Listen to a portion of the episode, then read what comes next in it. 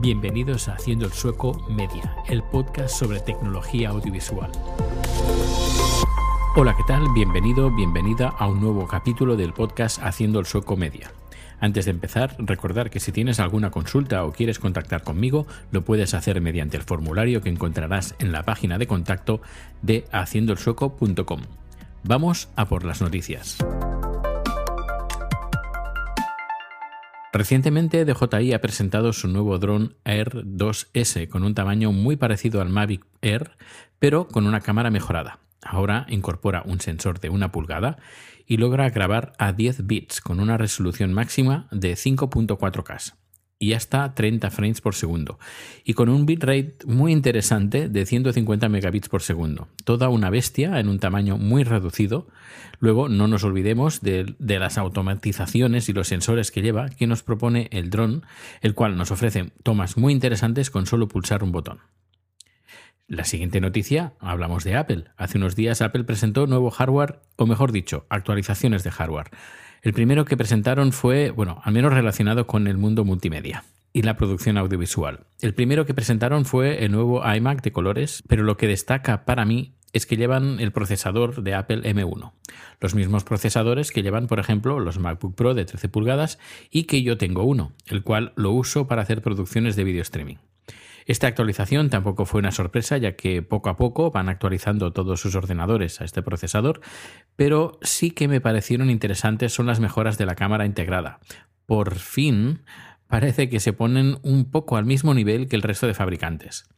Van varios años tarde, pero se agradece que pongan cámaras mínimamente decentes en vez de las horribles cámaras que instalaban en todos sus ordenadores iMac y MacBook. Algo curioso desde mi punto de vista, porque teniendo teléfonos con buenas cámaras, ¿qué les costaba poner, aunque sea la misma cámara? Pero, pero bueno, ellos sabrán. Como he dicho, ganamos en el procesador, a medias porque te diré el porqué. Ganamos en cámara y ganamos en sonido. Será interesante ver qué tal envolvente es ese sonido. Luego presentaron la actualización del iPad Pro con el mismo procesador que los nuevos iMac, el M1, un movimiento muy interesante que no me extrañaría que en un futuro no muy lejano veamos que todos sus dispositivos tengan los mismos procesadores, o al menos aquellos que por su tamaño se puedan poner este procesador. Sobre el procesador M1 me gustaría decir que estoy bastante satisfecho, aunque a nivel profesional tiene a día de hoy algunas carencias. Por ejemplo, el vídeo no es compatible con el sumoestreo de crominancia de 444. Luego, no es compatible conectar dos, dos, monitores externos de forma simultánea. Aparte que varios fabricantes de hardware como, como software no tienen adaptados sus productos. no es problema de Apple, pero hay que tenerlo en, eh, en cuenta. Eh, y además, por mucha roseta que anuncien, algún software en especial no funciona. Por ejemplo, el protocolo NDI no es compatible con los procesadores M1, no de momento. Lo estará en un futuro próximo, pero si trabajas con NDI y haces retransmisiones con hardware o software que trabaja con él, con ordenadores M1 no podrás hacerlo, al menos a día de hoy que estoy grabando este podcast. Y pasamos al tema del día.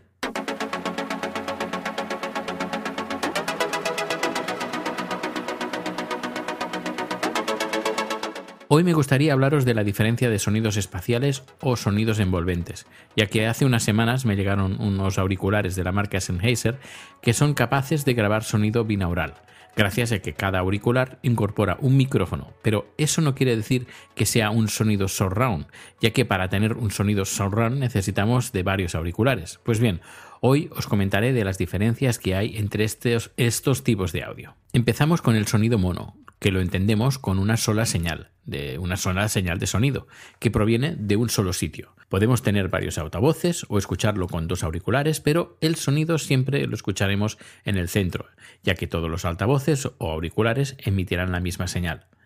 Si añadimos una señal más, tenemos un sonido estéreo, derecha e izquierda, imitando como nosotros percibimos el sonido mediante el oído derecho y el oído izquierdo. Si añadimos más altavoces situados no solo a nuestra derecha e izquierda, sino que los ponemos delante y detrás, tenemos un sonido envolvente.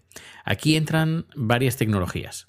Está el Dolby Surround, THX, DTS, que van desde los 5 altavoces hasta los 22 o incluso más.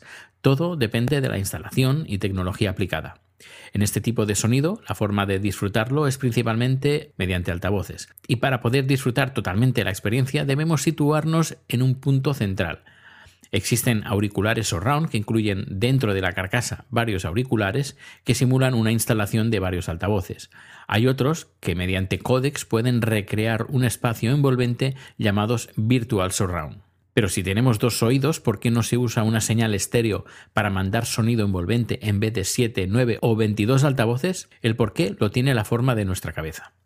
Cuando nosotros escuchamos un sonido, podemos saber de dónde procede porque nuestro cerebro interpreta el sonido que reciben nuestros oídos teniendo en cuenta nuestro cuerpo, nuestro cerebro y los pliegues de nuestras orejas. Cada una de estas variantes hacen que escuchar un ruido delante suene ligeramente diferente a si suena detrás. Y es ahí donde entra el sonido binaural. La forma de grabar el sonido binaural es teniendo en cuenta estas variables, es decir, poner micrófonos donde tenemos nuestros oídos. Y es aquí como explicamos cómo funcionan estos auriculares de Sennheiser. Lo bueno es que con una señal estéreo podemos recrear un espacio tridimensional.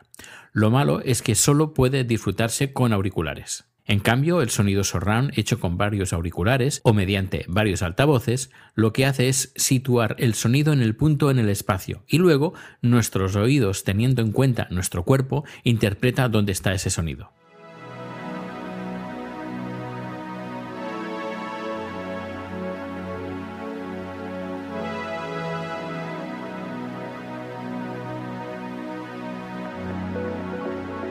Para terminar, os hablaré del sonido espacial.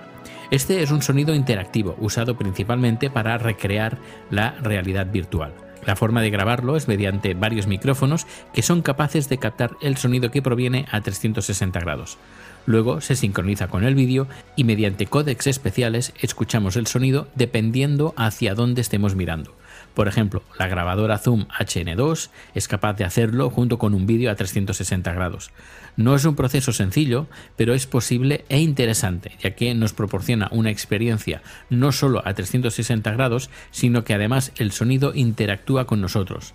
La pega es que hay que disfrutarlo en solitario, es decir, mediante un visor VR de realidad virtual o bien también es posible hacerlo con un teléfono y un visor adaptado que va puesto encima de nuestra cabeza y auriculares, claro, son indispensables para poder disfrutar de este sonido.